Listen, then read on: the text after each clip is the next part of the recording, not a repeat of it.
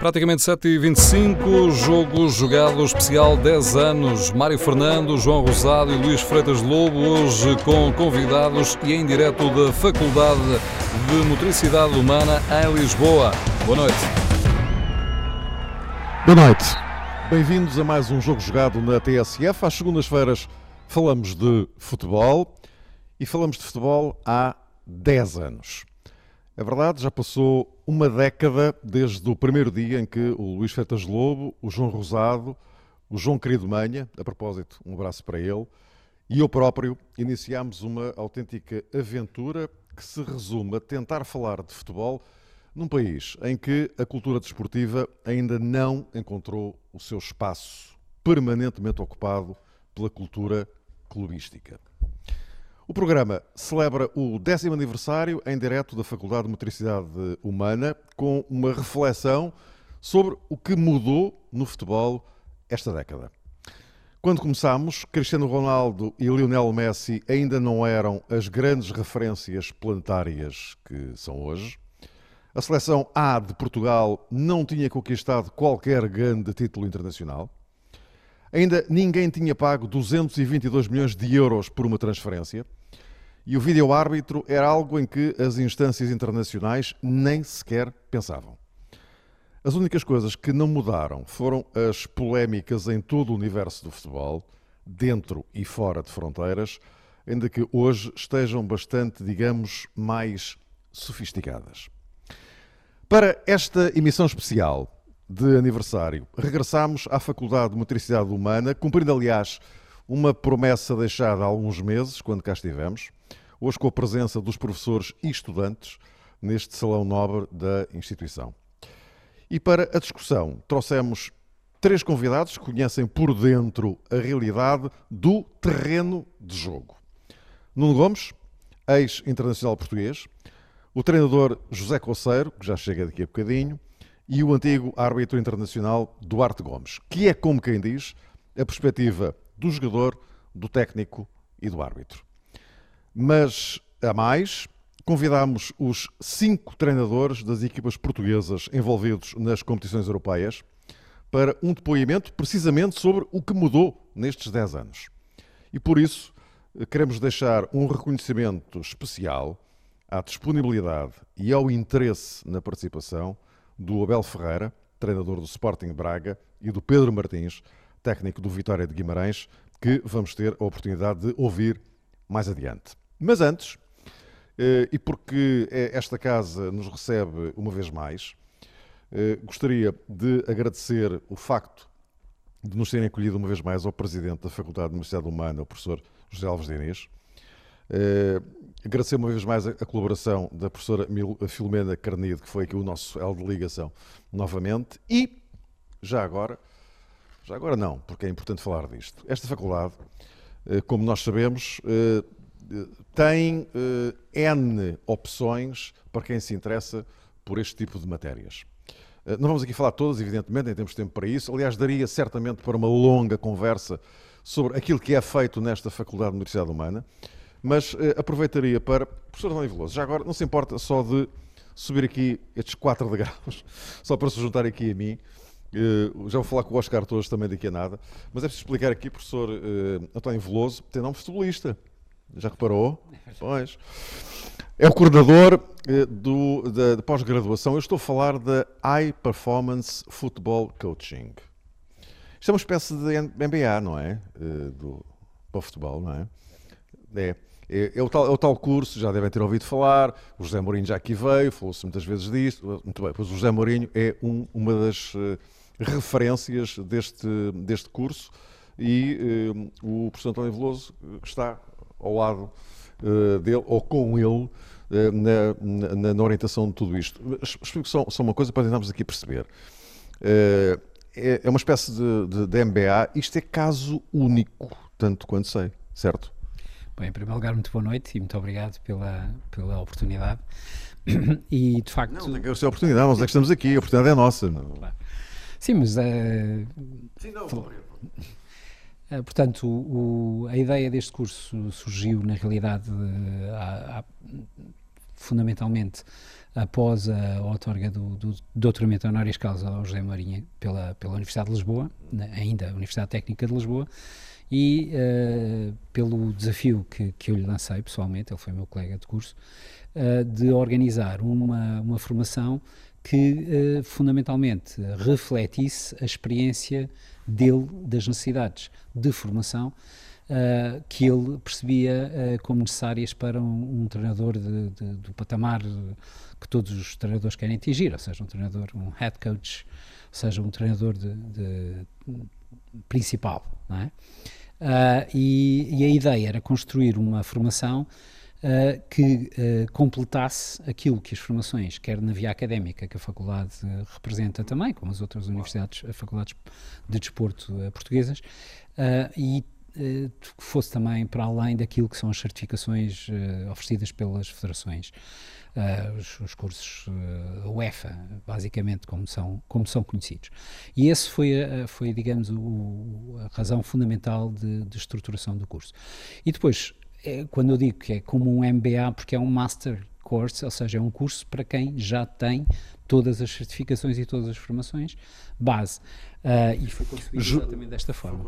Justamente. Uh, o, o, que faz com que os alunos, uh, de, quer dizer, eu, por exemplo, não, não poderia de modo algum de, de todo. mas, mas isto significa que o, o, critério de seleção dos alunos é, obviamente, apertado, rigoroso, porque um, uma coisa destas não pode. Isto é, logo à partida, há um determinado tipo de certificações que cada um dos alunos tem que preencher, é isso, não é? Basicamente isso, sim. Uh, ou seja, nós, uh, entre as duas edições, completamos todos os continentes. Nós, na primeira edição, tivemos de, da, África, da África do Sul, tivemos dos Estados Unidos, uh, Brasil, tanto América do Norte, América do Sul, a Escandinávia, com um contingente muito interessante.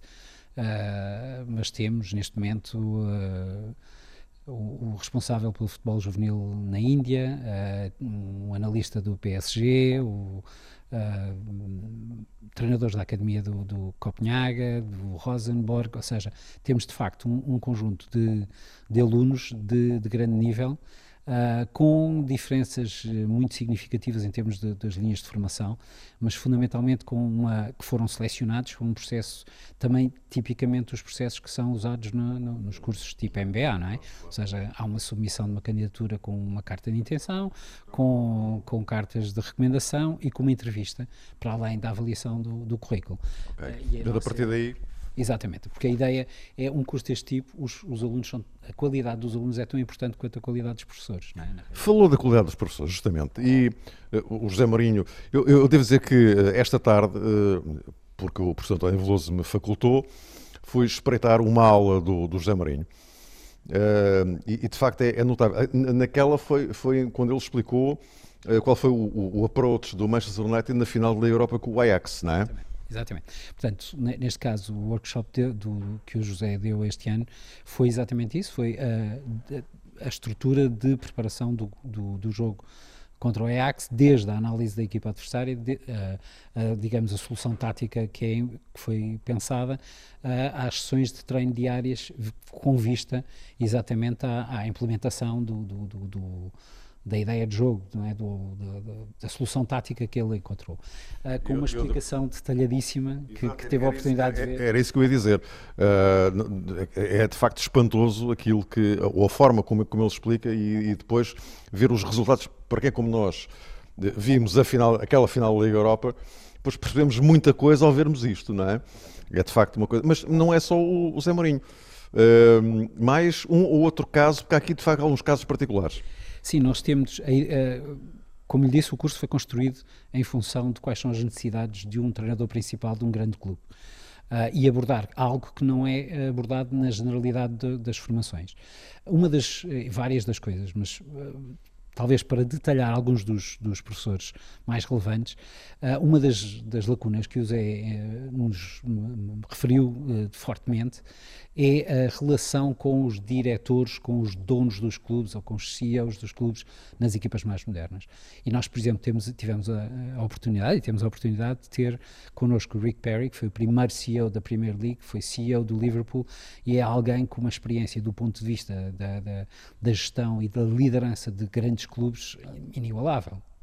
Uh, e, e, é fantástico que só a presença do Zé Mourinho também é que nos permite depois angariar alguns destes, destes professores.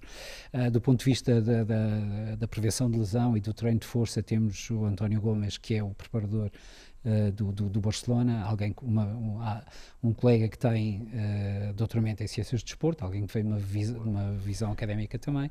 Ou seja, pelos exemplos eh, juntos dá para perceber, de facto, tem, tem aqui a elite da elite para poder ensinar uh, e para poder formar, ou uh, que ainda bem formar, mas acrescentar de facto algo que pode ser determinante para, para, para um treinador. Professor António Veloso, eu, nós estamos em contra-relógio, a rádio, é, o problema é sempre este.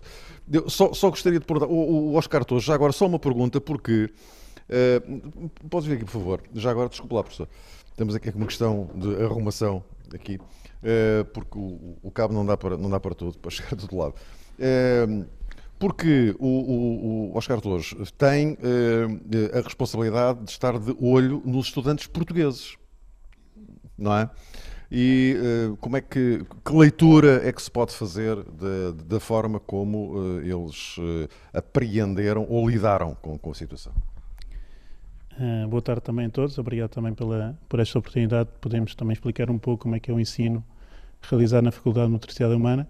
Uh, é verdade que, que vem, o processo vem de 2012 e acho que é importante também referir isso, uh, tendo em conta aquilo que foi as, as, novas reformulações dos cursos de treinadores, juntamente pela IPDJ, a Federação Portuguesa de, de, Futebol, e também a Associação Nacional de Treinadores, em que uh, a faculdade teve -se adaptar a essa nova reformulação, a essa nova realidade, e na altura, com os professores uh, responsáveis, nomeadamente o professor Ricardo Duarte, uh, foi feito aqui um esforço tremendo para que conseguíssemos também adaptar aquilo que era uh, as recentes exigências com aquilo que era praticar na faculdade.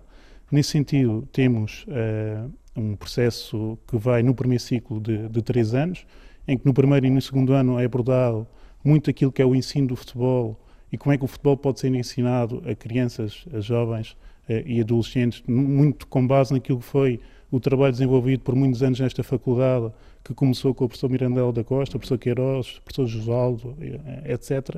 Eh, e é com, base nestes conteúdos nós desenvolvemos estas, estes, estes primeiros dois anos. E depois, no terceiro ano, aí sim entramos numa componente mais de especialização, onde temos um grupo, por exemplo, este ano, um grupo de 40 de 40 estudantes, em que para além da, das, das, aulas uh, teóricas e práticas que vão tendo ao longo de todo o ano, tem também uma grande componente prática de estágio nos clubes uh, que, estão, que, estão, que estão em Lisboa, nomeadamente clubes de grande dimensão, uh, como o Sporting, Benfica, Bolonense, etc. Ou seja, aqui conciliamos um pouco aquilo que é a formação dos nossos alunos, não só em termos conceptuais, daquilo que, que, que, que achamos importante desenvolver, uh, mas também em termos práticos, ou seja, tentar casar estas duas componentes me parece, parece a nós fundamental. Professor, muito obrigado. Uh, isto também são contribuições para estes 10 anos, não é? Meus caros, vamos aqui à, eh, à conversa e uh, o José Conceiro, já, eu já o disse, o José Conceiro vai, vai chegar mais daqui a bocadinho, está um pouco, um pouco atrasado. Uh, mas uh, vamos tentar centrar aqui a nossa primeira abordagem em relação a estes 10 anos, aquilo que foi a mudança também operada na forma como o jogador português e o treinador português passaram a ser encarados do ponto de vista global. Nestes 10 anos, eh, chegamos ao final destes 10 anos com a clara noção de que eh, nas principais ligas europeias, estou a falar das cinco maiores ligas europeias, eu não me lembro de termos tantos jogadores portugueses nesta altura a competir nas grandes competições, nas grandes ligas da, da Europa. É evidente, nós sempre tivemos jogadores no estrangeiro e ainda bem. Eh, e um deles eh, está aqui, o Nuno Gomes, eh, que passou pela Fiorentina, estou a falar do estrangeiro, evidentemente, porque cá todos o conhecem, Boa Vista, Benfica, Braga, não, não, não é isso. Agora, no o, o, a Fiorentina e depois mais tarde Blackburn Rovers, certo? Pronto, ora bem. Uh, Nuno, uh, olhando para este, para este cenário, uh, o que é que isto significa em termos de afirmação do, do jogador português, em termos internacionais? já não falo apenas de o melhor do mundo ser português, não é? Sim, mas, mas ajuda muito. Mas ajuda, ajuda muito, muito, não é? Exatamente. Anos, o Cristiano ter estado sempre eh, no topo.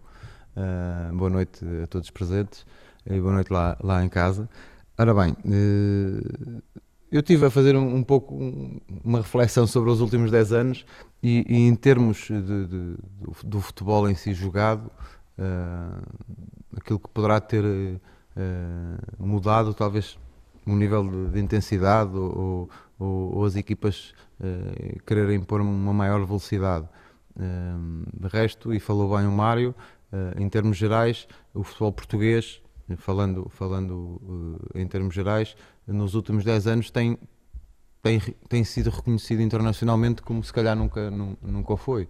Uh, muito por culpa do, do, Cristiano, como é óbvio, uh, mas também culpa de outros jogadores que, que, que, têm feito o seu trajeto a nível internacional uh, nos últimos anos. mas também,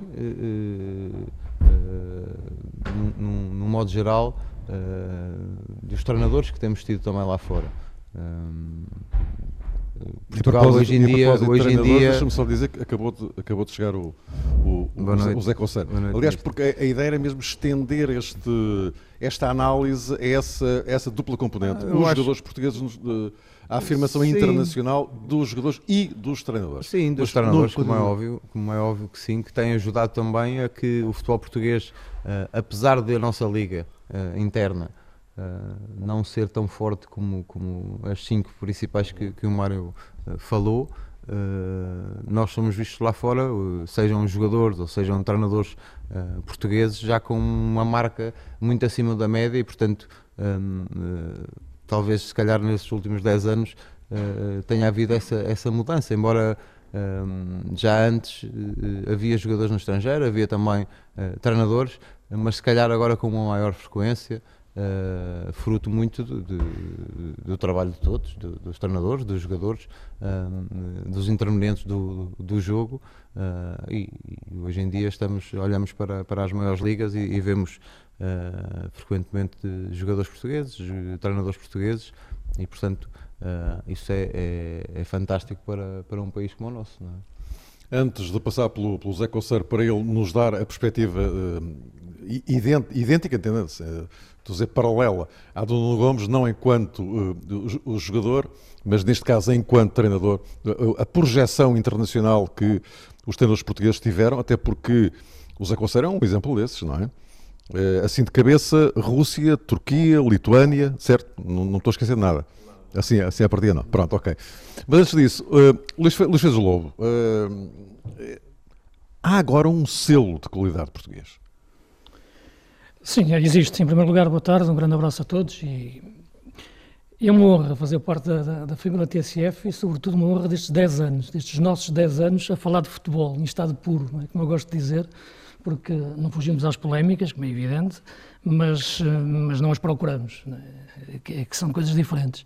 E falamos de futebol, e é possível fazer um programa de sucesso, porque se não tivesse sucesso não durava 10 anos, falando de futebol e falando dos jogadores, dos treinadores, falando das equipas, falando das táticas, dos jogos. É possível, no meio, há, há quem duvide que seja possível. Uh, e acredito que sempre em projetos editoriais completamente diferentes e que só fazem mal ao futebol, uh, e portanto é, com, é, com, é, um orgulho e uma honra pertencer de facto a um, a um projeto destes, uh, contigo Mário, com João e ao início também com, com João Querido Manha, mas sobretudo nós três que fizemos este percurso, Estamos um pouco mais velhos, mas, mas estamos melhores, não é? Uh, e, e, portanto, uh, são 10 anos muito positivos. Normalmente é o que se diz, não é? Quanto é mais velho, melhor, não é? E veremos daqui a não 10 anos. Não é só vindo do Porto, nós Exatamente. também. Uh, mas, ok, dizias um selo de qualidade. Eu penso que sim, eu penso que hum, tu cada vez mais, o Nuno estava a falar, é claro que ajuda os fenómenos que são o Cristiano Ronaldo e o Zé Mourinho, mas eles vivem numa galáxia já, já muito distante daquela que é a terrena da, da realidade do jogador português, do treinador português, depois fora desse, desse, desse mundo uh, quase estratosférico do Cristiano e do, e do Zé Mourinho. Eu diria que aquilo que se fez nos últimos 10 anos já vem um bocado também o reforçar daquilo que já era uma, uma imagem de marca de qualidade que vinha a nascer, eu diria, de finais dos anos 90, para, pelo menos de forma mais, mais visível, e também desde posso situar ali partir do momento que o professor Carlos Queiroz toma conta das, das seleções jovens, né, que também isso já as vem dos anos 80, finais dos anos 80. Uh, mas uh, eu penso que aquilo que evolui muito uh, é a mentalidade, isso é um reforço da mentalidade do, do jogador português, do seu espírito competitivo e da qualidade competitiva, da marca de qualidade técnica que tem a ver com o jogador português, cada vez mais o entendimento também do jogo, mas aí tem a ver muito com aquilo que é o trabalho do, dos treinadores e, sobretudo, a nível do treino. E, claro, poderão falar mais como homens do terreno o Nuno e o, e o, e o Zé Coceiro, uh, a nível do treino. Portanto, eu situo muito estas duas situações: o, a valia técnica do, do jogador, o entendimento do jogo por parte do jogador e o entendimento do treino por parte do, do, treinador e de tudo aquilo que é as várias componentes de uma equipa técnica, eh, nomeadamente a dimensão da observação do adversário, a dimensão estratégica, a preparação física integrada sempre com aquilo que é o jogo, a preparação física para o jogo e, portanto, uma, uma equipa técnica hoje é uma empresa de futebol com diversas, diversas áreas. Eu penso que isso, sim, é a marca de qualidade que o treinador português deixa e que, e que emana depois por, por, por, por, toda a Europa. E o jogador vai beber muito disso, o jogador gosta do, do, do jogo em si.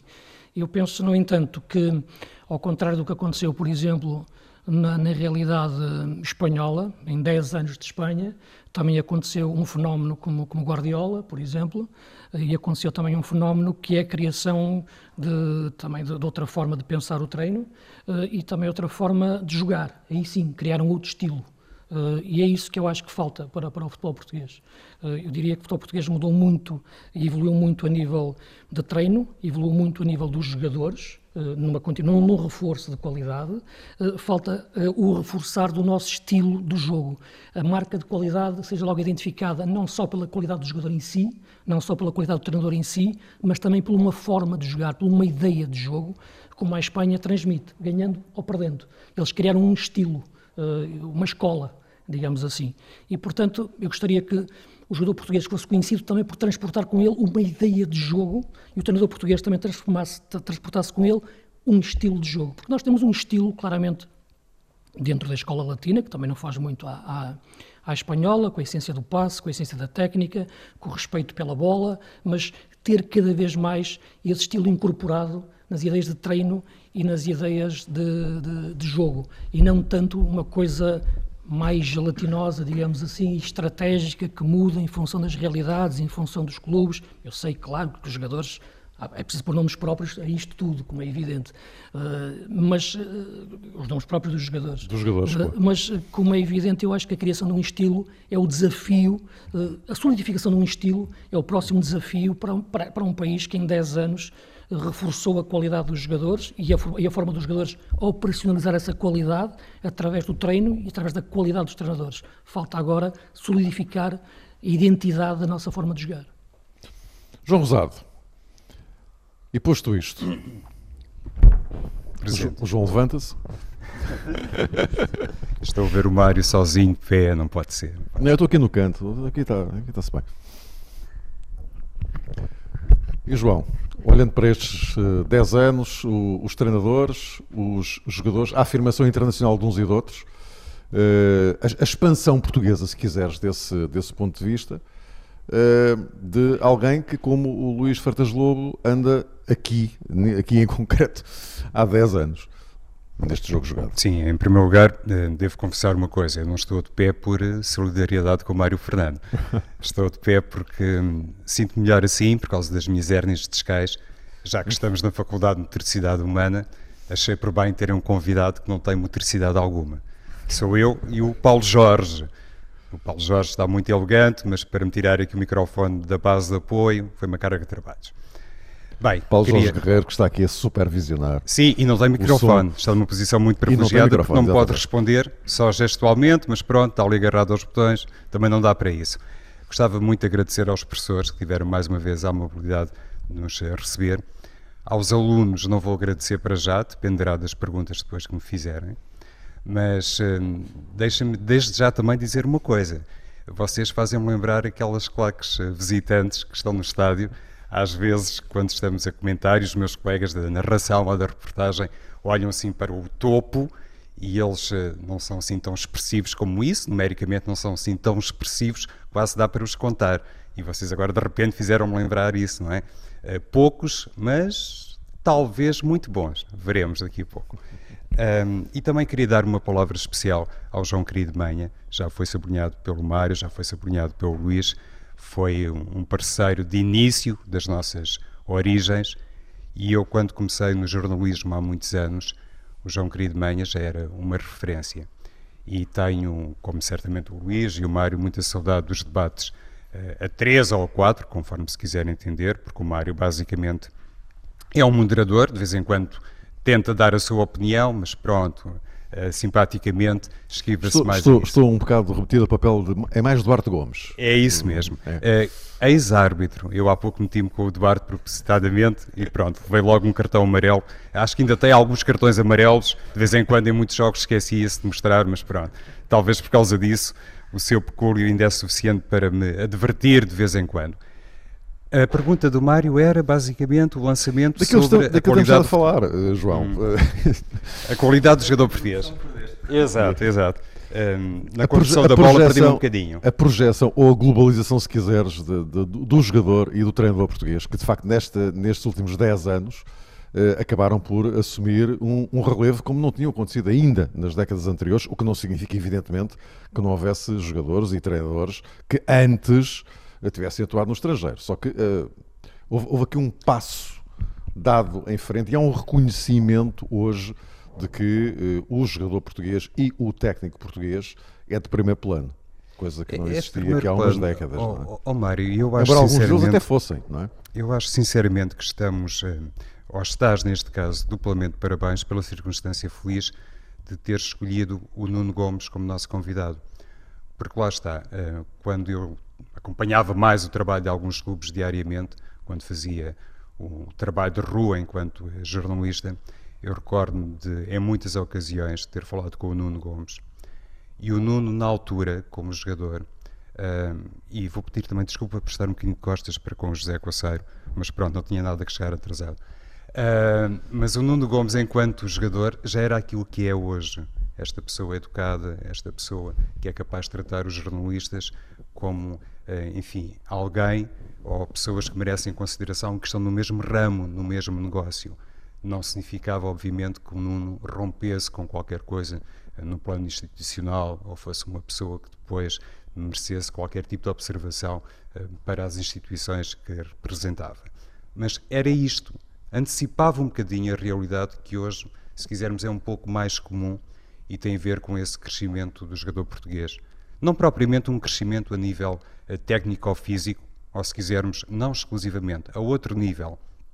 O Luís há pouco falava da percepção eh, do treino, daquilo que é o grau de entendimento eh, de um jogador face ao treino, mas há aquela componente extra-jogo, extra-treino, e aqui o extra não sei se é bem aplicado, os professores depois dirão, mas tem muito a ver com o tal perfil do Nuno, que eu salientava, que tem muitos anos, não é de agora, porque às vezes os jogadores, quando terminam carreira, e precisam de se aventurar mais noutro espaço, também procuram remodelar-se. E às vezes transformam-se e de repente temos a sensação que estamos perante uma personalidade diferente. Eu, neste caso, mantenho parênteses sobre o Nuno porque acho que é da elementar justiça. Ele nunca foi assim. Esta pessoa participativa, colaborante, dialogante, eh, já era enquanto praticante e praticante ao serviço de clubes que normalmente são muito fechados e muito severos no que diz a respeito a qualquer tipo de comunicação ocasional ou individual de uma personalidade. E esta componente que tem a ver com a maneira como os jogadores entendem a sua vida, se quisermos particular, fora do treino, fora do jogo, é extraordinariamente importante porque lhes dá também essa sensação e mais do que sensação, dá-lhes a certeza, digo eu, de estarem mais aptos a corresponder às indicações que são transmitidas pelos treinadores e depois também entenderem o próprio jogo.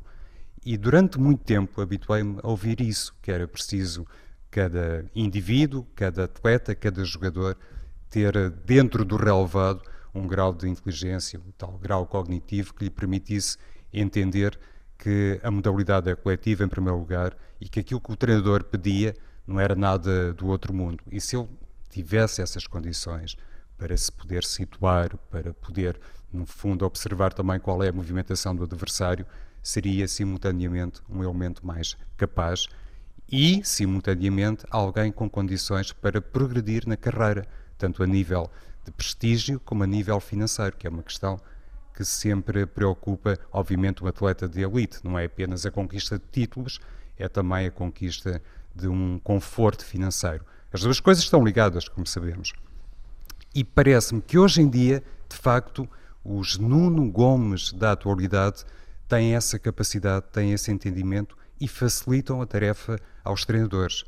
Há, há exceções, naturalmente, se calhar o Vitória de Setúbal é uma delas, mas pronto. mas há muita gente que tem realmente essa noção de que quando chega a casa, quando está, digamos, nos seus períodos de repouso, quando está de férias, quando está a recuperar de uma lesão, esse trabalho na sombra, muitas vezes de cariz individual, independentemente do acompanhamento que é feito uh, por muitos profissionais, esse trabalho é fundamental antes de chegarem ao estádio, antes de chegarem às academias, aos centros de treino e de começarem a trabalhar em grupo. Aquilo que fazem em casa ou que não fazem é absolutamente essencial tem a ver com essa evolução do jogador português e para mim se calhar é a nota mais marcante em comparação com outros tempos.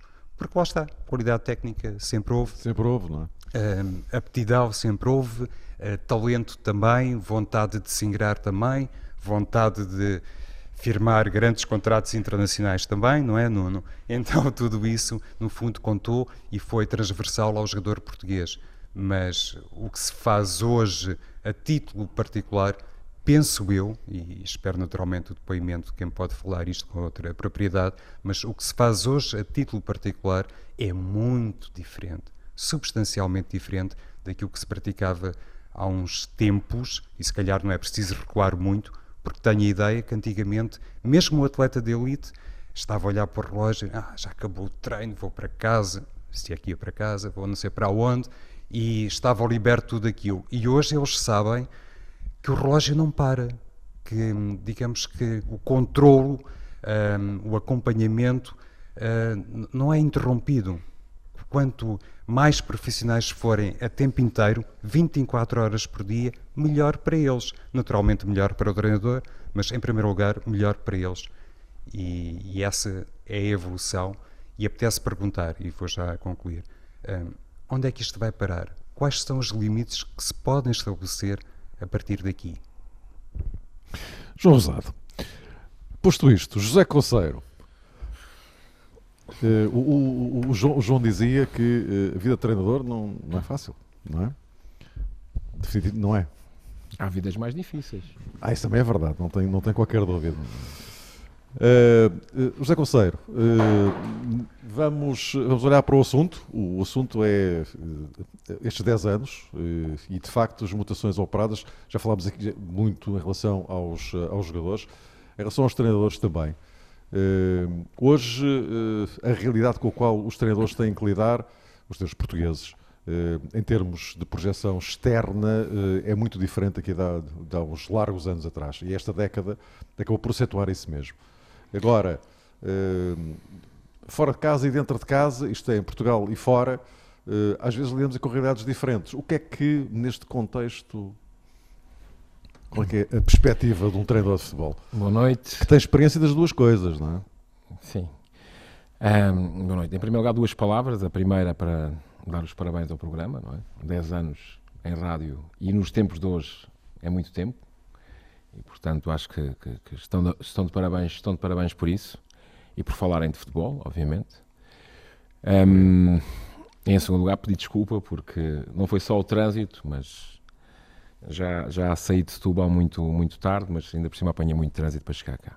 Mas telefonei com muita antecedência a avisar. Ah, avisou, o José Conselho avisou atempadamente. E vinha, e vinha, e vinha ouvir, porque tivemos, porque tivemos treino. É, o, é, o treino está em primeiro lugar, não é? um, mas tivemos mesmo treino, não é, não é conversa. Se quiseres, acho que tenho aqui. O que tivemos a fazer está aqui, se quiseres. Está aqui, podes ver o que tivemos a fazer. Ver, já, já, já, agora, já agora, já agora para os mais distraídos, já agora para os mais distraídos, este, este, este insert na, na conversa deriva de. Não vamos estar aqui, enfim, uh, escamotear as coisas. Deriva do facto deriva do facto de uh, hoje ter corrido a possibilidade do, Mas confirma, está aí o, o do José, José Coceiro poder não continuar linhas. no comando técnico do Vitória okay. de Setúbal. Mas contar segredos do Vitória. Se, se, se, o Mário me permite, as duas primeiras linhas, vem por este meio o Vitória de... lá, dá cá, dá, dá cá uma nossa folha de creio. Eu sobre, eu sobre o Vitória não falo, portanto não, há, não tenho que tratar de coisas de Vitória. Bem, em relação, em relação em relação ao, ao, às duas questões, um, eu penso que há alguns momentos uh, importantes e que influenciam o que, se tem, o que se tem vindo a passar hoje. Uh, mesmo em relação aqui a esta casa, estamos na, estamos na FMH, na altura uh, já não era INEF e já era ISEF, portanto estamos a falar, há bocado o Luís citou a, a, questão do professor Carlos Queiroz, mas o processo começou muito antes, Começou com o professor Mirandela da Costa, uh, com o Josualdo Ferreira, etc., com o departamento de futebol que se criou aqui, com a ligação com a Federação, com a revista Mais Futebol, aquela revista, o Futebol em Revista, aliás. O, futebol em revista. o Carlos Queiroz aparece posteriormente, primeiro nos iniciados do Belenenses, depois como adjunto do Mário Wilson, no Estoril. Portanto, é, o processo todo, o processo Nós ainda fomos ao Mundial de 79 no Japão, é preciso lembrarmos nisso. Portanto, é o Mundial do Maradona, em que o Maradona aparece como, como a, grande, a grande revelação do Mundial, que não tinha estado no ano anterior, e o Menotti muito criticado na Argentina, e foram campeões, não é? Naquela situação da ditadura do Videla, mas pronto, é, outra, é um outro quadro. Mas é, acho que, já que, fala, já que se falou nisso, é, é bom também é, relembrar pessoas anteriores que tiveram muita influência nesse, nesse período. Em relação, em relação à evolução e à evolução dos nossos jogadores, eu não concordo muito com a questão do, do estilo, apesar de eu defender o estilo. Um, eu penso que há um, há um marco muito importante. E um marco muito importante é 1995, processo Bosman, a abertura do mercado e a possibilidade dos jogadores portugueses passarem a jogar em, em competições, uh, uh, passo o pleonasmo, mais competitivas. Ou seja, houve uma abertura muito grande para o jogador, para o jogador português a partir, a partir de 95 e não é por acaso, apesar de se aumentar o número de participantes das seleções nacionais, que nós fomos em 96, não passámos em 98 e a partir de 2000 estamos em todas as fases finais. As coisas não acontecem por acaso. E o que acontece em Portugal, na minha opinião, é que nós temos que aumentar o nível de competitividade. Muito mais do que, do que outras coisas, temos que aumentar o nível de competitividade. E o que nós temos feito é criar condições para diminuir o nível de competitividade. Porque cada vez mais o intervalo dos três maiores para todos os outros é superior.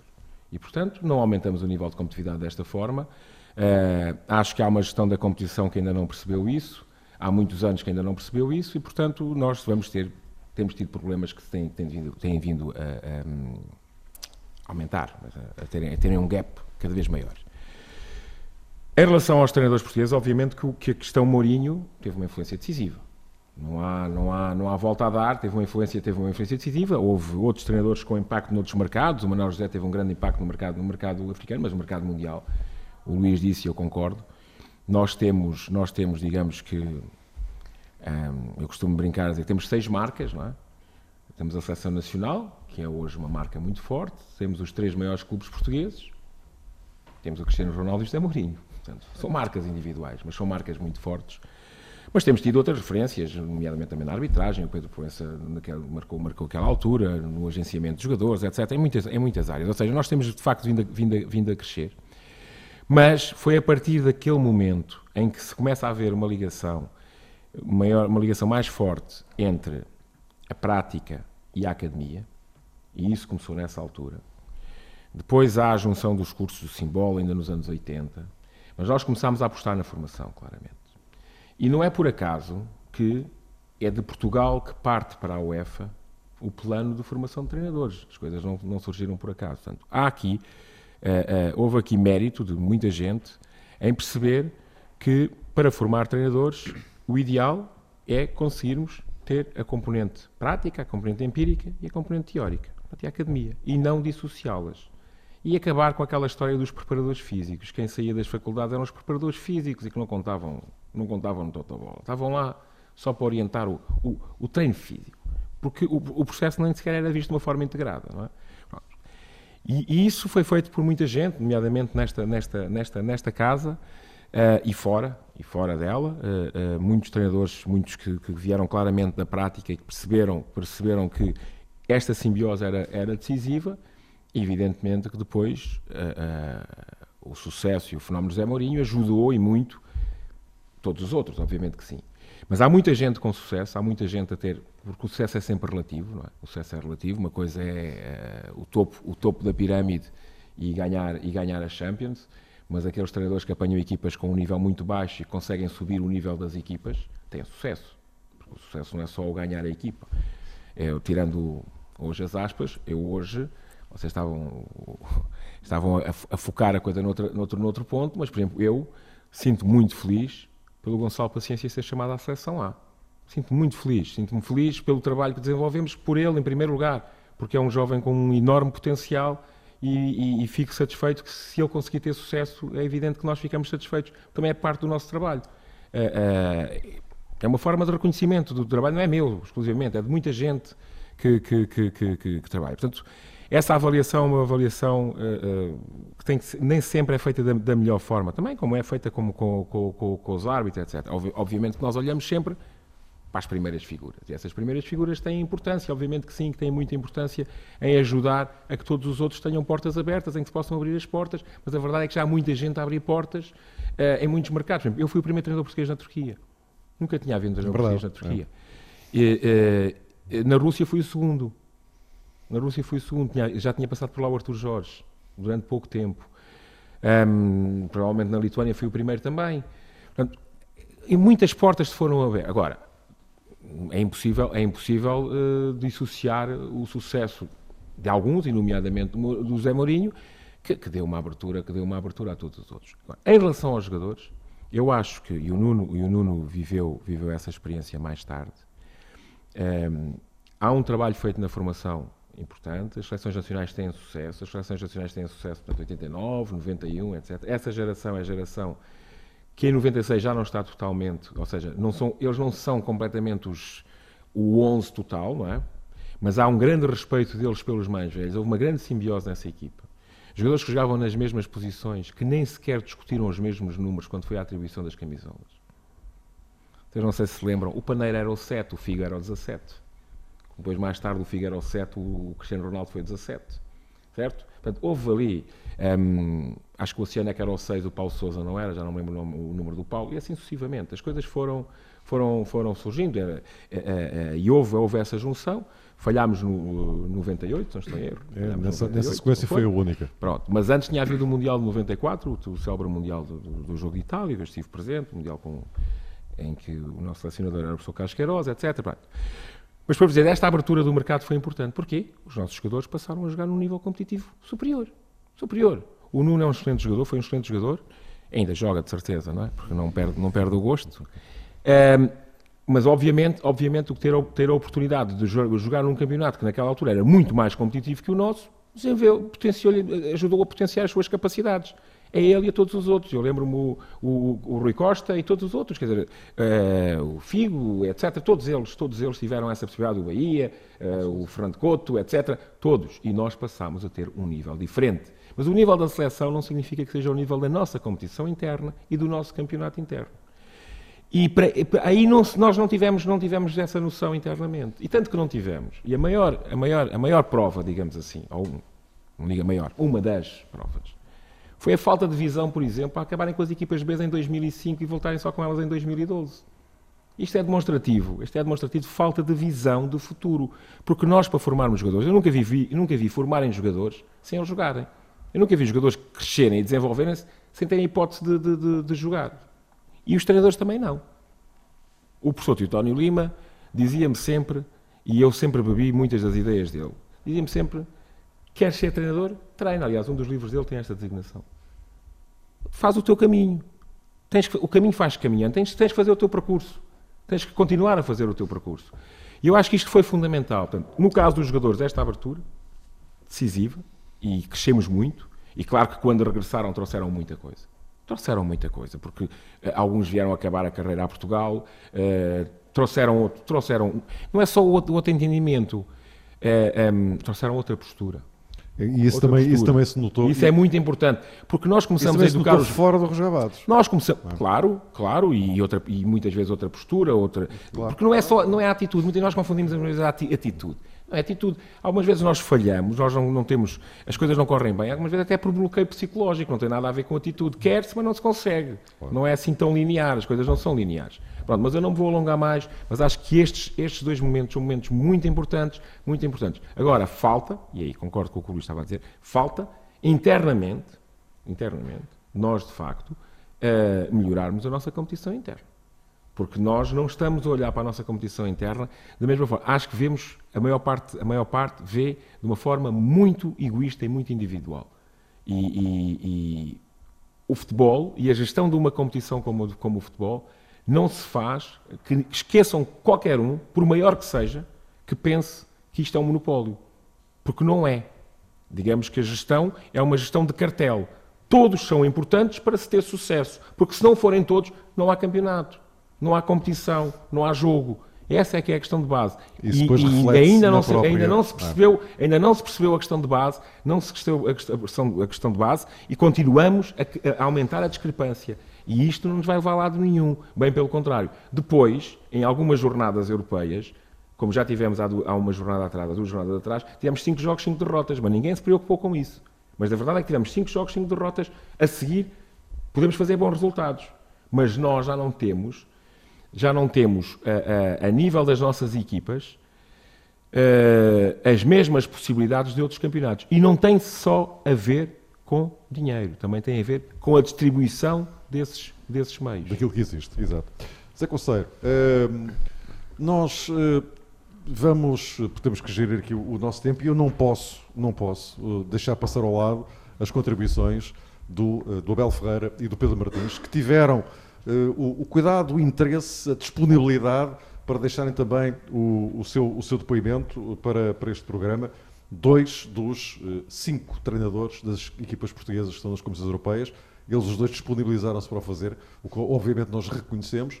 Eh, vamos eh, começar por ouvir o depoimento do técnico do Sporting de Braga, precisamente sobre estes 10 eh, anos, como é que ele viu a evolução do futebol, as mutações no futebol durante estes 10 anos.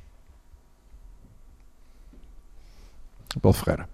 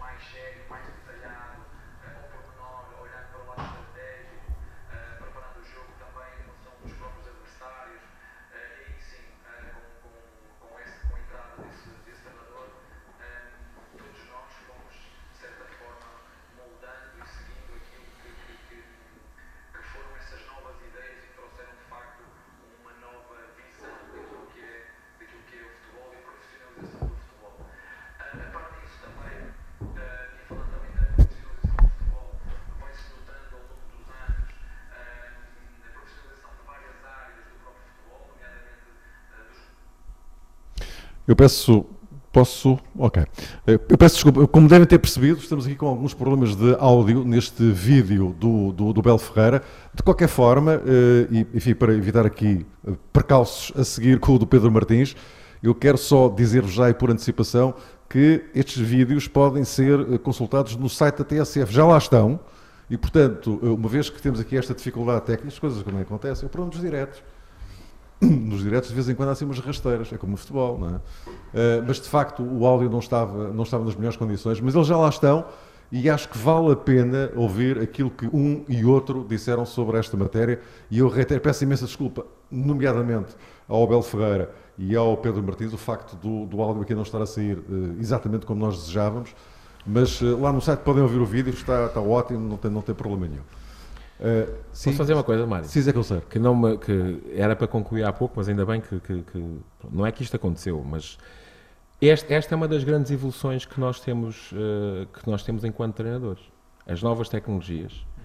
Uhum. Um, hoje, hoje, um treinador quando chega ao balneário, exemplo, depois de um jogo, basta ter, ter que ir à flash, por exemplo, ter que ir à flash interview, quando chega ao balneário, os jogadores já sabem tudo o que vocês disseram, o que está na net, o que não está na net, o que foi dito, e nós ainda nem sequer temos essa informação. Ou seja, há uns anos, pela primeira vez, em determinados momentos, os jogadores têm mais informação que os, jogadores, que os treinadores. Que é uma coisa curiosa. Portanto, nós temos que estar muito atentos, muito atentos a muita informação que chega aos jogadores, que chega aos jogadores e que nós não a conseguimos filtrar. Nós estamos todos aqui, todos nós temos smartphones. Todos nós recebemos uh, WhatsApp, uh, SMS, etc.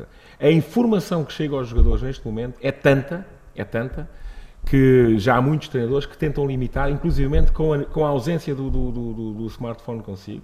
Mas é, é impossível durante. É, é impossível. É, que as coisas já não se, não se conseguem fazer pela repressão, mas vão ter que se fazer pela educação. Então vamos ter que os começar a educar muito cedo. Em todos os processos tem que se começar a educar muito cedo. Mas este, por exemplo, estamos a falar dos últimos 10 anos, falar do, do, do programa, uh, uh, 2007, 2017, este, se calhar, é uma, é, esta se calhar é das maiores alterações, das maiores alterações que nós, que, que nós, que nós temos nas equipas. Uh, os meus caros podem, podem intervir à vontade, não fiquem à espera que. Meios, os próprios meios que, à disposição dos treinadores para, Exatamente. Até para porque, preparar o jogo Exatamente. é diferente do que havia. Que havia e dos árbitros. E dos árbitros. Eu, está, Sim, não, eu, árbitros, eu estava justamente à espera que da deixa, já estava a olhar para o Duarte Gomes, não, porque chegamos às tecnologias do Duarte Gomes.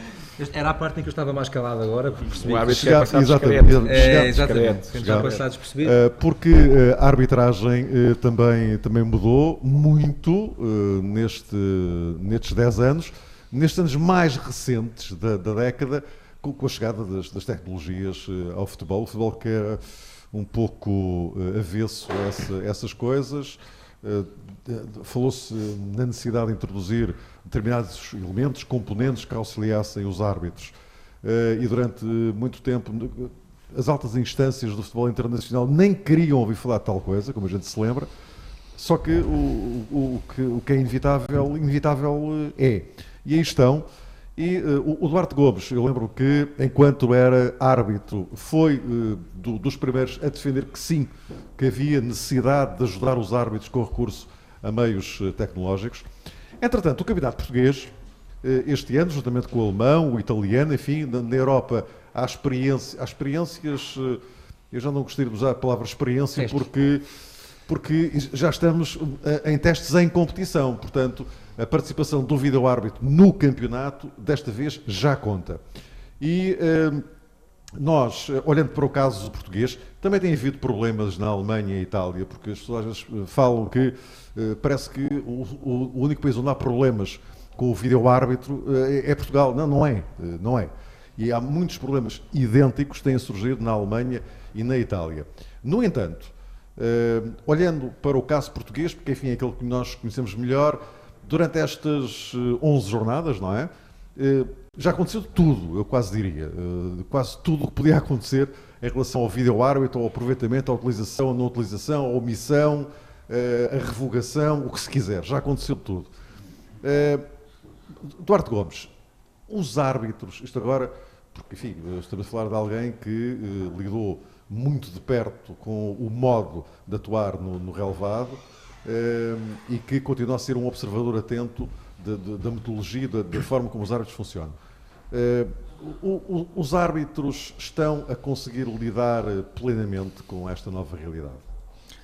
Bem, antes de mais, boa noite. Sou o último e, portanto, falar, falar no fim de todas estas, estas figuras muito distintas nas suas áreas é uma honra e, e também esgota um pouco aquilo que seria a, eh, a, minha intervenção. Se bem que a questão da arbitragem nunca esgota muito aqui o plafond, porque há sempre muita coisa para falar. Não, há, aqui uma, há, aqui uma, outra pergunta, mas fica mais daqui a bocadinho. Deve haver muitas mais que essas, que é, Fernando. Não, não, não tiver só com a tecnologia. Pois, eu estava a ver se me escapava aqui e pronto, mas, mas enfim. Não, não, não. Estava a gostar de ouvir. Eh, mas, mas, mas tem a ver com os jogadores e treinadores. Não, mas falando a sério, é sempre um prazer intervir, como é óbvio. Para já, dar os parabéns, obviamente, à TSF pelos 10 anos do jogo jogado, que é claramente um programa de, de, futebol e que fala sobre futebol, como disseste bem no princípio, o que é cada vez mais raro, uh, tendo em conta aquelas que são as opções editoriais formatadas de facto para quem consome um, um, o futebol como nós não gostamos, mas, mas, mas esse é o consumo também que é feito uh, na nossa cultura desportiva. Um, e, e, dizer que de facto esta transformação de, de da arbitragem com a tecnologia é um fenómeno muito recente em relação ao vídeo árbitro em si, mas também já há uns anos esta parte a tecnologia tem tentado servir a arbitragem, embora de uma forma muito mais paulatina, porque de facto o International Board, eh, para quem não sabe, é um órgão consultor da FIFA que, portanto, está com a competência de fazer alterações e, de, e, e legislar sobre, sobre as regras do jogo, foi sempre, de facto, como disseste muito bem, muito conservador. E, portanto, eu recordo que nós começamos com as bandeirolas BIP, portanto, que é o sistema que os árbitros usam nos braços, em que o assistente, quando levanta a bandeirola, carrega num botão Uh, e portanto vibra e, dá um, e tem, emite um sinal sonoro, portanto, para que os árbitros não se distraíssem e eles ficassem com as bandeirolas muito tempo levantadas, como às vezes acontecia. Portanto, isso já começou há alguns anos. Eu penso que há mais de 10, que seguramente há mais que 10, mas na última, nos últimos 20 anos, com certeza. Depois, para a questão da, do sistema de comunicação, onde agora os árbitros que sempre usaram apenas a, a questão mímica, quase para comunicarem à distância, com sinais pré-combinados antes dos jogos, pôr a mão no bolso direito era cartão amarelo, pôr a mão no bolso esquerdo era cartão vermelho. Enfim, cada equipa tinha a sua, a sua técnica para, para comunicar à distância e de um momento para o outro acrescentaram ao, ao, ao fator de decisão a fala e a audição em direto. E isso foi um fator inicial de perturbação e, portanto, nos primeiros dois anos, Fernando, foi um caos. Uh, Conseguiu-se ter num campo um assistente a dizer penalti e o outro a dizer simulação e o árbitro a pôr as mãos na cabeça e dizer, ah Jesus, o que é que eu faço? Uh, não é bem assim, mas é quase. E, portanto, havia sempre muita falta de mecanização de um processo que era novo. Imaginam que não será agora com o vídeo árbitro que é para mim a maior mudança de paradigma uh, no futebol, eu diria nos tempos modernos, uh, em termos de introdução direta ao jogo. E chegando ao vídeo árbitro, de facto, é verdade que estamos a fazer testes em competição. E o que é de uma coragem enorme para quem decidiu avançar com o processo, obviamente pesando os prós e os contras e percebendo que, face ao ruim que existia, era uma solução que valia a pena correr o risco mas também uh, de grande perigo, porque de facto os testes não devem ser feitos a sério, como eu costumo dizer, uh, mas, mas estas são as condições e de facto não é algo apenas português, como disseste muito bem, também na Alemanha, também uh, na Itália, também na Austrália, nos Estados Unidos, e portanto há um conjunto de competições, a própria FIFA... Sendo, que na próxima época Inglaterra e Espanha preparam-se para introduzir o árbitro, portanto... Sim, partindo do princípio que será aprovado como se prevê que seja será, uh, o International Board em março. Em março. De qualquer forma, e portanto nós avançamos corajosamente para uma fase de testes. E o que nós estamos a perceber agora, e quando digo nós, nós todos, nós és árbitros, árbitros no ativo, que eu também falo, com, falo muito com os meus ex-colegas, com alguns deles, a estrutura da arbitragem, treinadores, jogadores, adeptos e imprensa, todos nós estamos a perceber agora que de facto este é um processo que, como há pouco dizia bem o Coceiro, é um caminho que se faz caminhando. E, portanto, uh, é um processo absolutamente novo para todos, uh, liderado por pessoas e, e sendo a tecnologia infalível, as pessoas continuam a não ser e, portanto, tem havido algumas dificuldades de interpretação uh, de todo este trajeto que está a ser agora, uh, que está a invadir agora o futebol para apoiá-lo, que tem arredondado, obviamente, em alguns erros, erros de, de omissão, erros de intervenções uh, inoportunas, erros de não intervenção quando se impõe a intervenção. e, de facto, o que parece é que, dado o ruído que, sendo habitual, tem tido alguma substância nos últimos tempos, porque de facto tem acontecido um conjunto de erros, uh, apesar da, da, da, excelência do projeto, que já, já retificou inclusive a 18 decisões, e ao que parece as 18 muitíssimo bem, tem havido algumas dores de crescimento, como eu costumo chamar, alguns erros de percurso, e que uh, se calhar não era suposto se este projeto tivesse tido tempo para crescer de uma forma mais sustentada. Uh, portanto, nós estamos todos oh, neste momento a assumir oh, o erro Gomes, desta, é que fica, desta... fica, um pouco, fica um pouco a ideia, ou pelo menos enfim, eu passo para, para a opinião pública, enfim, a ideia que se instalou, se calhar, é de que uh, toda a gente está com uma grande vontade que o vídeo árbitro funcione, mas os árbitros se calhar não estão a ajudar muito. Pois, mas essa é uma ideia que sempre passou para o milhão público, os árbitros não ajudam muito e, portanto, se fosse diferente este ano, eu estaria admirado. Uh, e, portanto, é uma, ideia, é uma ideia que os árbitros são habituados, não nos últimos 10, nem 20, nem 30 anos, desde o tempo do Garrido e muito, muito antes deles, com certeza. Uh, e, portanto, a, a questão é, de facto, tem havido erros. Uh, e nós podemos olhar para esta versão, que é o copo meio vazio, ou podemos olhar para as 18 questões que foram acertadas e para os 18 erros grosseiros que não foram cometidos porque o projeto de Video Art assim os evitou. E, portanto, isto depende da perspectiva que nós temos. E a nossa perspectiva é sempre muito de copo meio vazio. Ora, como é óbvio, é compreensível que quando uma equipa se sente lesada, quando os adeptos se sentem prejudicados e os próprios árbitros também eh, percebem que erraram, ficamos constrangidos. E, de facto, é sinal que há um caminho ainda a percorrer. Um, acho que há muito trabalho de formação a fazer nos próprios árbitros. Repara, Mário, que os, os árbitros uh, sempre tiveram habituados a uma, a, uma, a uma, configuração de trabalho que é correr atrás do jogo, estar no jogo, estar no relevado, com um conjunto de vivências que se habituaram com a dinâmica do jogo e de um momento para o outro são colocados numa sala em que têm que ser uh, uh, quase que analistas de televisão e, portanto, comentadores televisivos com, uma, com, um trabalho que requer competências completamente diferentes daquelas que eles tinham enquanto árbitros e que têm. Ora, um excelente árbitro não é necessariamente um bom vídeo-árbitro e vice-versa. Porque lá está, as tais competências são mesmo distintas. Estar sentado numa sala, ter a capacidade de olhar para uma imagem, de comunicar com um técnico de imagem que está ao lado, que quer o melhor ângulo da tal imagem, porque aquele lance chamou a atenção através daquela repetição, pedir o zoom, pedir o melhor enquadramento. E depois de ter uma certeza, conseguir juntar a essa certeza, portanto, a eficácia da decisão, a rapidez para que o jogo não esteja muito tempo parado e, acima de tudo, a tranquilidade para comunicar ao árbitro a sua decisão, sabendo que é sobre ele que depois vai recair naquele momento o ónus dessa decisão, requer de facto um perfil muito específico uh, dos árbitros. E o que se tem visto é que alguns neste momento têm esse perfil, estão a alimentá-lo muito bem e outros nem por isso. E outros nem por isso, claro. Uh, o, o, o Luís. Sim, não, é porque eu estava a ouvir o Duarte Gomes a falar, portanto, mais que um vídeo árbitro, uh, é um arte com um vídeo. É?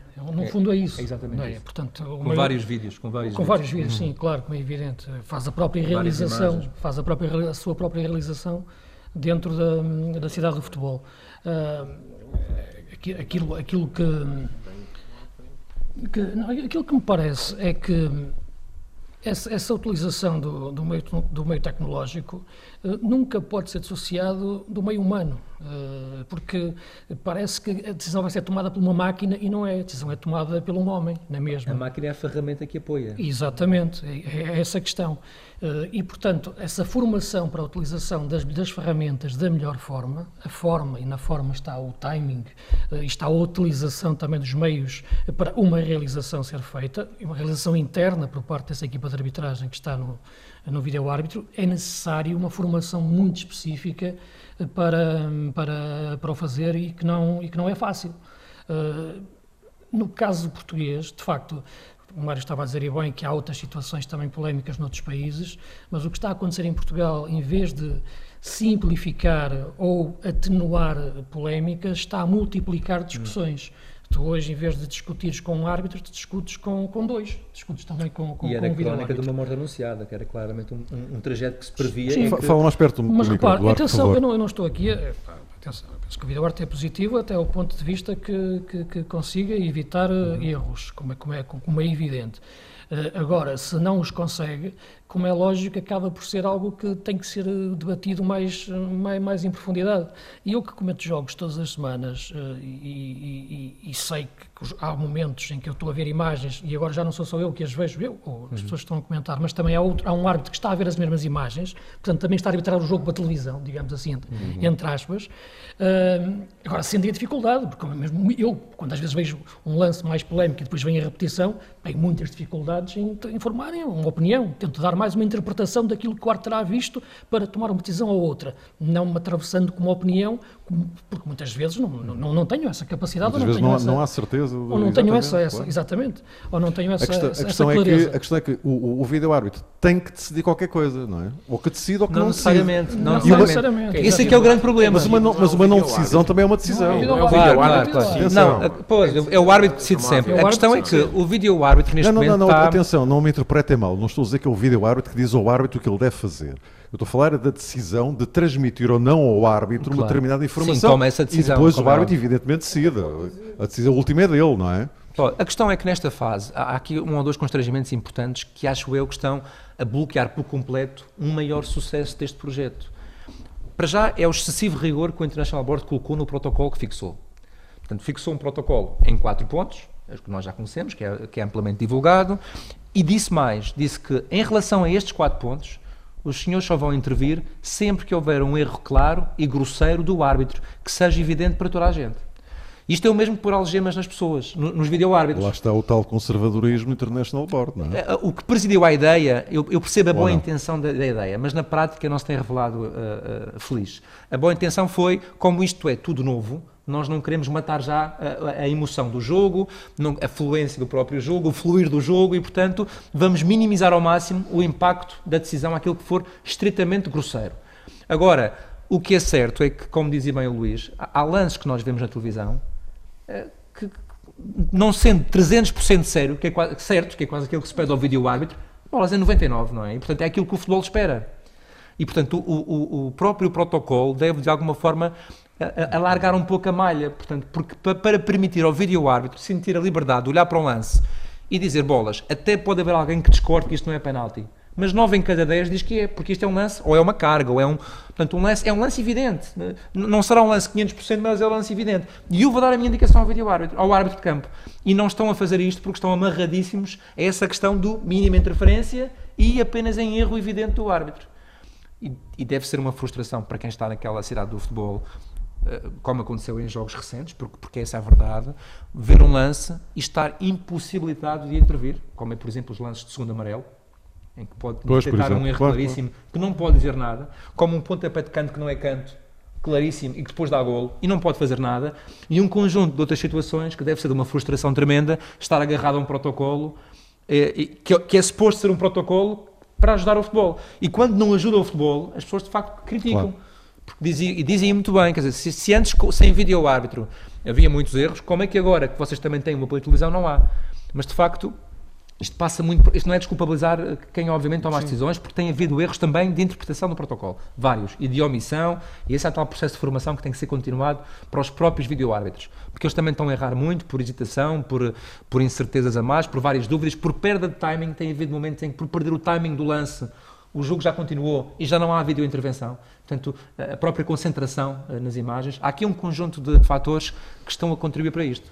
Obviamente que o impacto é tremendo, uh, tem, tem impacto exterior e nós já conhecemos o nosso, o nosso métier e, portanto, somos latinos, empolamos todos. O impacto é tal que durante o próprio jogo já há bombardeamentos online uh, com acusações mútuas. A única grande vantagem de tudo isto é que os erros têm sido transversais.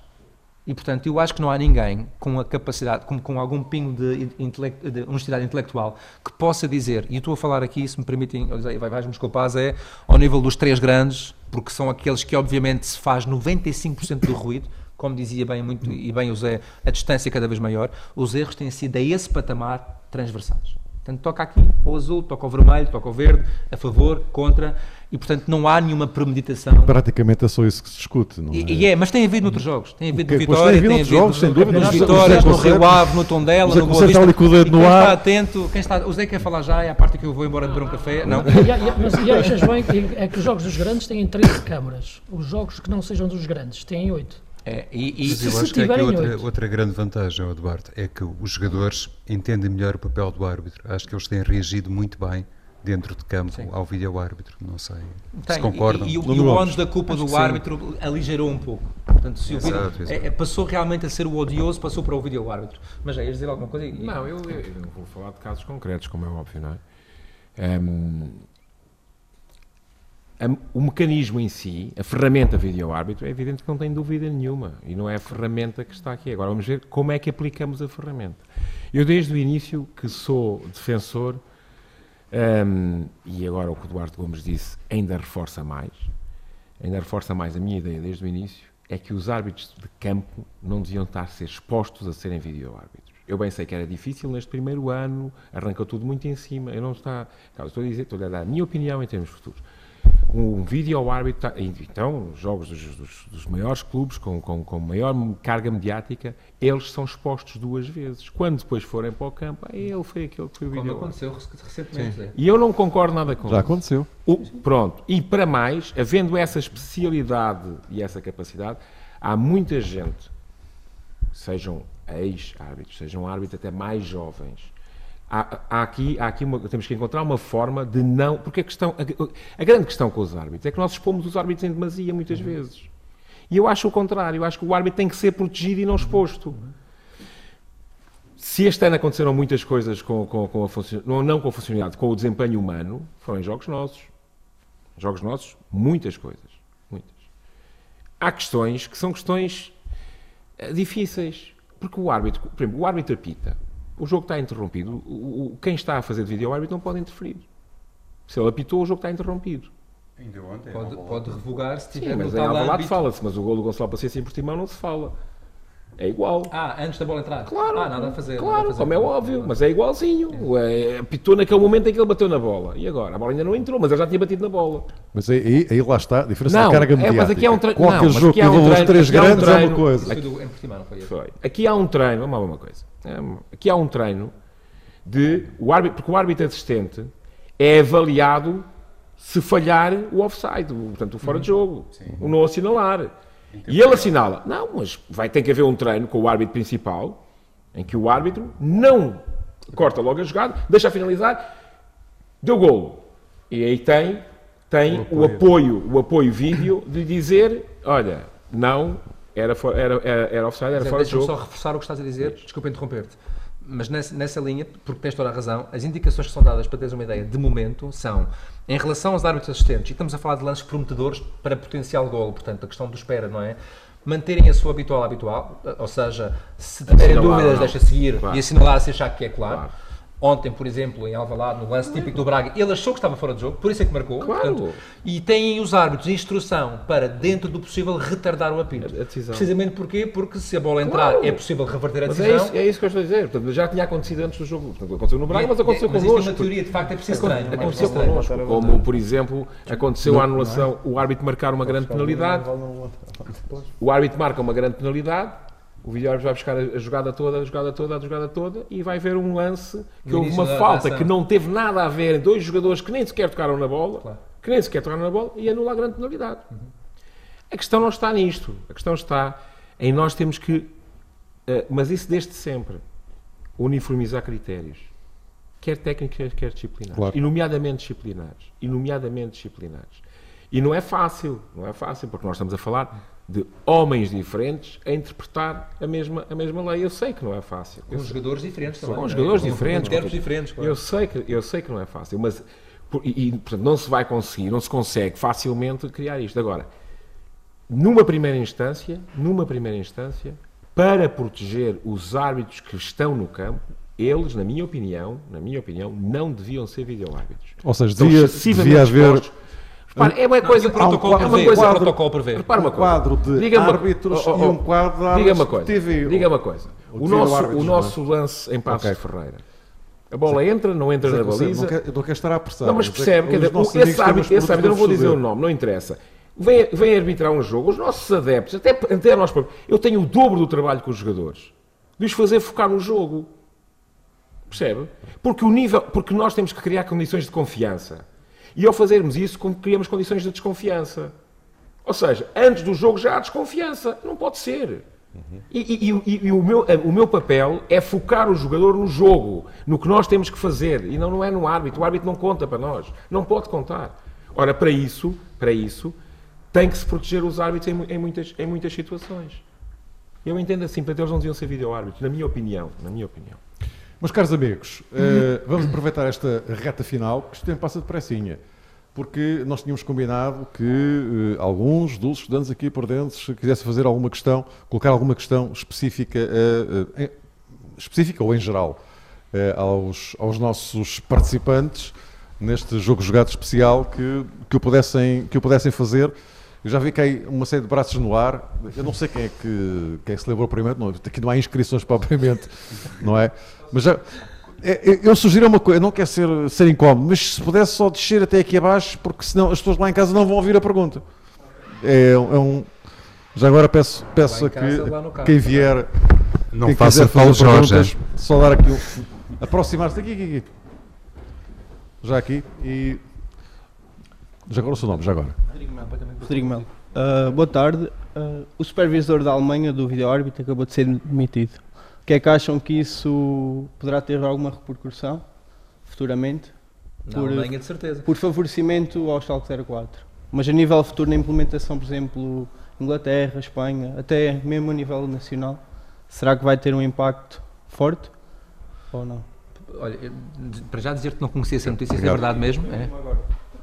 Ahm, lá está, tecnologia, estamos aqui na sala a ver aqui as notícias em direto. Portanto, eu não sei, não sei, não, não conheço as circunstâncias, mas de facto é uma, é, uma, é uma má notícia para o futebol alemão, neste caso, porque se há uma suspeita, eh, eh, fundada ou não, eh, mexe sempre com a credibilidade da competição, não é? Eu penso que não terá qualquer relevância neste momento, quer em Portugal, quer ao nível da própria estrutura. Agora, a médio prazo pode ter alguma consequência na forma como isto está a ser pensado, não é? Eu não sei, honestamente, o que é que está a falar. Uh, o projeto do Video Art em Portugal está entregue à Federação, como sabes, que, que fez questão de liderar este projeto através do seu Conselho de Arbitragem. Um, e, portanto, uh, eu espero que corra bem. Nós, nós, era, era expectável que, houvesse, que existissem erros.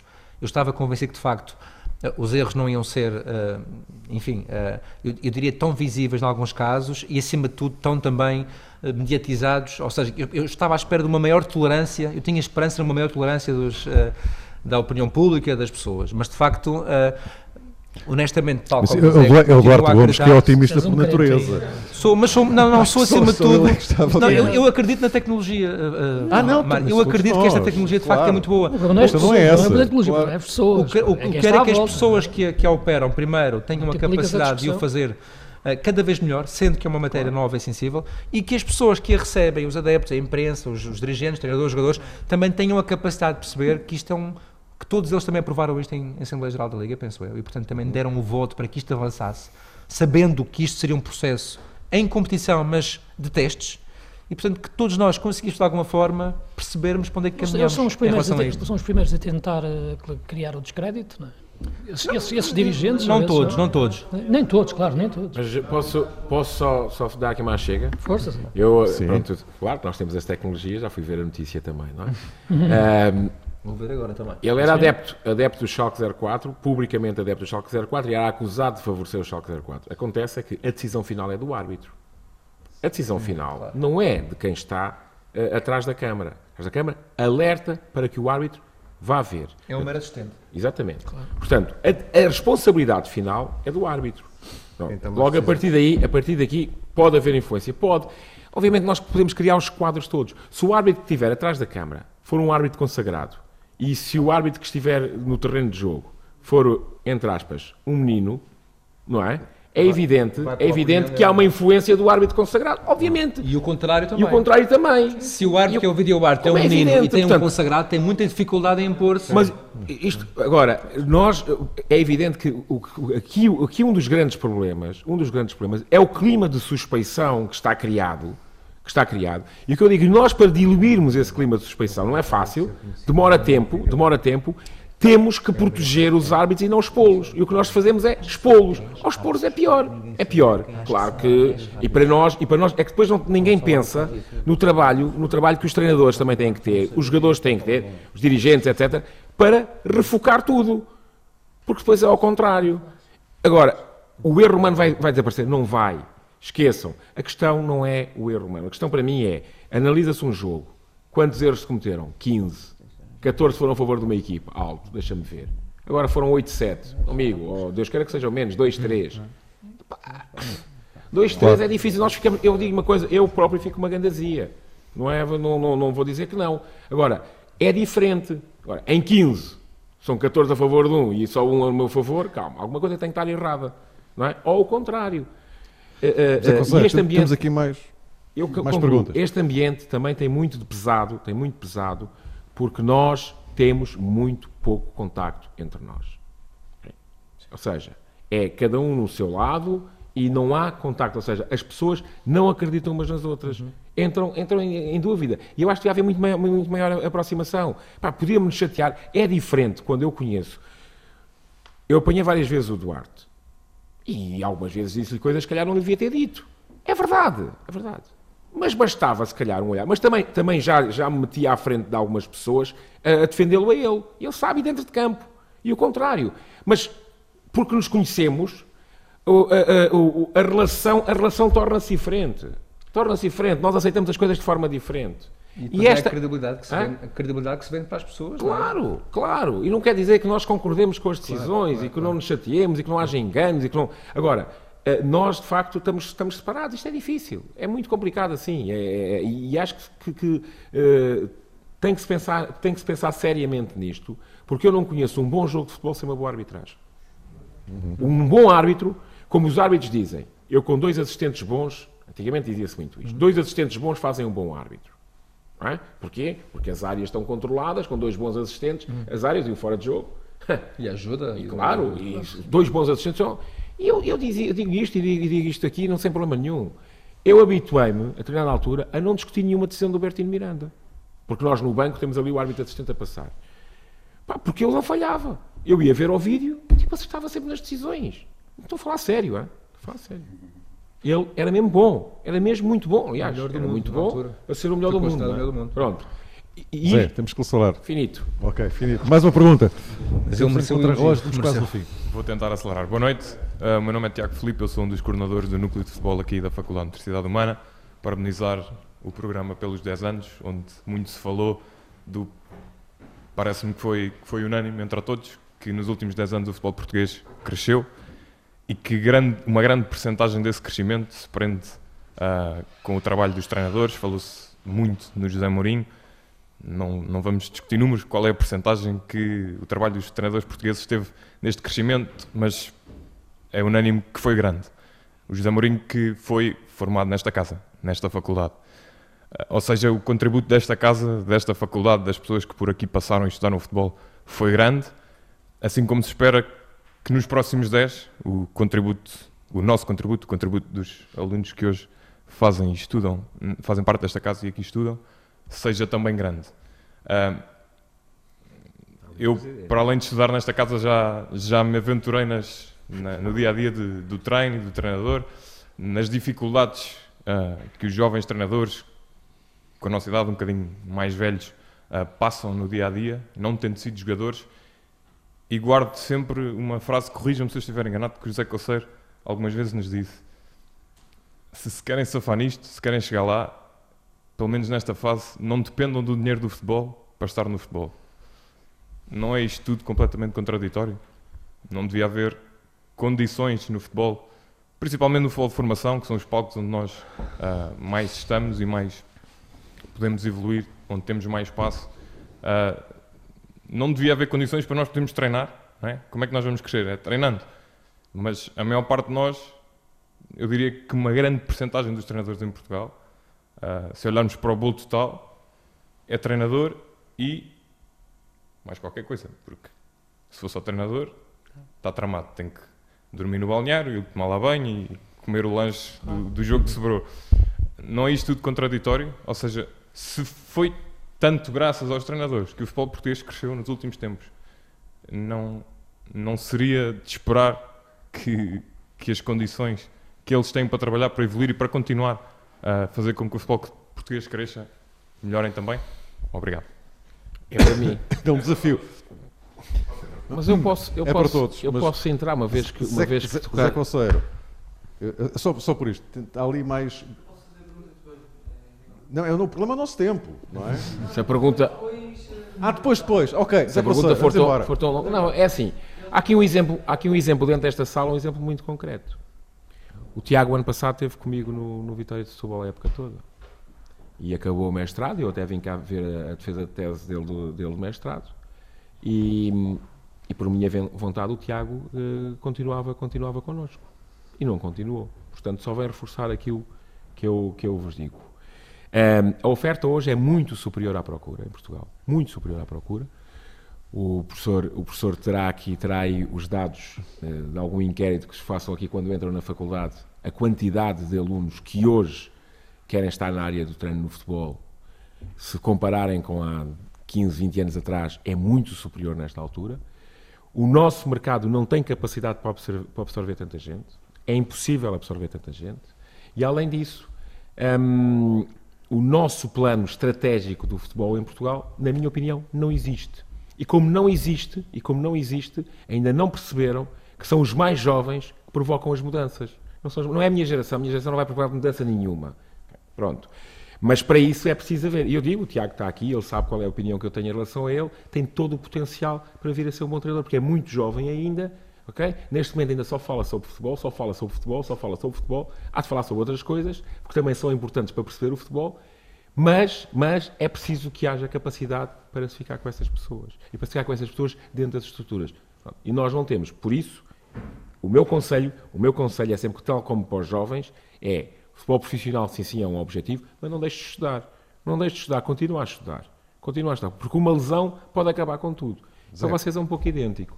Zé, temos aqui uma, Infelizmente. uma, uma ultíssima e, e lá, e lá Eu não respondo mais. Lá, e lá, e lá, e lá na TSF já devem estar a olhar mesmo para o relógio e a pensar quando é que, quando é que aquele tipo se cala. O tipo sou eu, não, não, não, não, não consegue. Uma última pergunta então. É, é, são duas rapidíssimas, antes mais boa noite, que é, a primeira é que em relação ao vídeo-árbitro, apesar de reduzirem muito, eu, pelo menos na minha opinião, eu acho que o erro do árbitro faz parte da essência do que é o jogo e o vídeo-árbitro não vem terminar por completo o erro, mas sim diminuí-lo. E outra questão é, como falámos, ainda por cima o jogo já tem os 10 anos em que se viu a apoteose do Messi e do Ronaldo, isto é, nomeadamente em relação ao Ronaldo, que é o maior expoente nacional em, em termos do futebol, como é que será depois dele, todo este crescimento que Portugal teve, se conseguirá manter o nível que tem apresentado? Obrigado. Uh, em relação ao vídeo árbitro, não vamos voltar ao vídeo árbitro, aliás, de alguma forma, exatamente, de alguma Foi forma, mais uma não é? agora, uh, vão-me uh, permitir que o, o Nuno Gomes responda a esta pergunta. Eu acho. Não é? Não, é como é óbvio, é assim. Primeiro, encontrar outro Cristiano Ronaldo não, é, não vai ser fácil. Não é? Porque é, é, é, Eusébio, Figo, Rui Costa, uh, Cristiano Ronaldo, nós em Portugal temos, temos muito talento e, como é óbvio, vamos ter sempre bons jogadores e bons treinadores, mas neste caso concreto, falando daquilo que será o, futebol em si depois do Cristiano Ronaldo, com certeza que vai continuar a, a que vão continuar a aparecer ótimos jogadores e, e, e também fruto daquilo que Uh, e nós estivemos a falar aqui há pouco disso, uh, do treino. O, o, foi o João que falou do treino, do treino invisível uh, de antigamente, e fruto também muito daquilo que, que é o, o, o, exemplo do Cristiano Ronaldo. Os, os, jovens hoje em dia olham para ele como, como um grande exemplo e, portanto, vão, vão com certeza perceber que que, que, para se atingir determinados patamares tem que, tem que, tem que se sofrer, tem que se lutar, tem que, que se trabalhar diariamente. E, portanto, uh, para ser um Cristiano, um Cristiano Ronaldo Uh, considero que será difícil, não, não digo que não, que não vai acontecer, uh, esperemos que aconteça. Um estilo, uh, esperemos. Sem termos um estilo de jogo, não temos nada a não, isto, nós tínhamos aqui, nós tínhamos aqui, ficávamos aqui e celebrávamos aqui o 20 aniversário do programa, se calhar, se começássemos aqui a falar do, é do, do, estilo também, mas concordo com, com o José. o, campe, o nosso campeonato, é verdade, é verdade. Tu, tu falaste no, no, no estilo de jogo da seleção espanhola, mas se olhas para a seleção espanhola, a maior parte dos jogadores que jogam na seleção espanhola jogam em Espanha. Exatamente. É? Claro que sim. E os nossos jogadores portugueses jogam lá fora, é não jogam no nosso campeonato, não é? é verdade. E portanto, jogam... para criar esse estilo, se calhar era preciso que eles estivessem cá em Portugal a, a, a jogar. numa ideia, é, numa ideia de jogo. Não sei. Meus caros amigos, meus caros amigos, eu benzi lá já estão a uh, chamar a atenção para, para, para, o relógio, não é? Exatamente. Nós aqui nos distraímos um bocadinho, mas é normal. Uh, são 10 queria... anos, é? São 10 anos, sempre são 10 anos. agradecer, agradecer ao, ao José Conceiro, ao Nuno Gomes, ao Duarte Gomes, uh, à Faculdade de Notícia Humana, obviamente, por nos terem recebido aqui novamente. Uh, eu, o Luís Feitas Lobo e o João Rosado voltamos para a semana e no formato normal. Daqui a 10 anos, contamos voltar cá outra vez, estivemos todos de acordo, fica já combinado, ok? Então, Boa noite, até a semana. Boa noite. Os 10 anos do jogo jogado hoje em direto da Faculdade de Motoricidade Humana em Lisboa, com Mário Fernando, João Rosado, Luís Freitas Lobo, vários convidados. Técnica de Paulo Jorge Guerreiro. Ficamos a 7 minutos das 9.